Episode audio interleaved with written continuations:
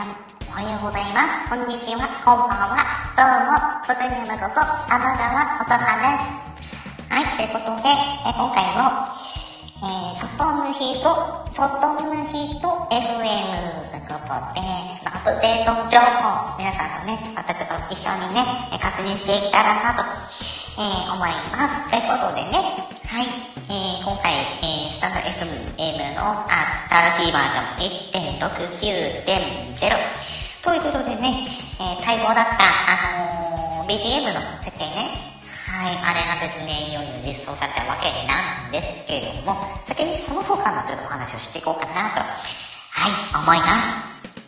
はい、ということで、今回まず、えー、放送を後で聞くというリストができたんですね。で、これがですね、放送ページにある保存ボタンからリストに追加してですね、マイページの後に聞くっていうところから再生することができるんですけれども、これ一回私ですね、体験してみたんですけども、なんかね、疑似的なプレイリストとして使えそうな感じなんですよね。うん。だから聞きたい放送をバーってピックアップして、で、ぐるんぐるん回して聞いてれば、例えば歌ってみたんですとかね、ちょっと疑似的にプレイリストとして聞けたりとか、するんじゃないかなって、はい、思いました。はい。で、その他ね、あのー、お知らせやレターのね、あの、未読があるときにですね、あの、スタンド FM アプリのアイコンに、えっと、バッジがつくようになったんですね。うん。これいいですね。うん。だから、どうなんだろうね。うん。そしてその他、えー、コラボライブの参加の時にですね、えー、イヤホンの使用を推奨するというメッセージが、えー、表示されるようになったというところですね。はい。まあその他ね、あの、不具合、えー、まあ修正ということで、まあ書いてある文っていうところで言うと、あの、自分が投稿した、えー、メンバー限定今回の放送ページで、えー、この放送を最後まで聞くには、という表示がされてしまう不具合を、えー、修正した。そのか、いろいろ不具合、えー、修正されているということなんですね。はい。そして、そうです。BGM の話をしましょう。はい。これね、今回この収録やライブの BGM を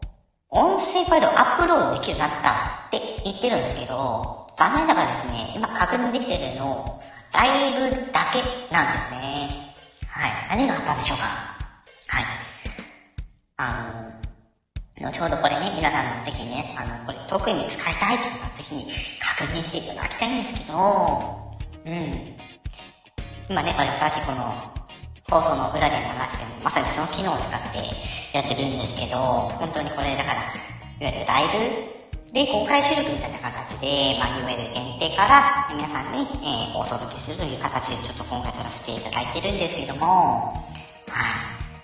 い。まあ、後ほど、ね、えー、公式の Twitter ノートとかでね、お知らせがあるんじゃないかな、思います。はい。まあ、明日ね、あのー、スタンド FM 公式の方で、はい、中の人 FM、ね、放送が、えー、お昼の12時から12時半まであると思いますので、そちらの方もですね、ぜひ、あの、チェックしていただけたらなーって私からも思います。はい。ということで、まあ、今回こんな感じなんですけれども、はい。まあちょっとね、ちょっとしたお話を、あの、最後にしようかなと思ってまして、というのもですね、ちょっと私今回、ちょっとベルティンの、あの、5本足しに対応した、あの、分配器ね、えー、買いましてですね、その他にもですね、イヤホンを2つ追加してですね、ちょっと実験も兼ねてですね、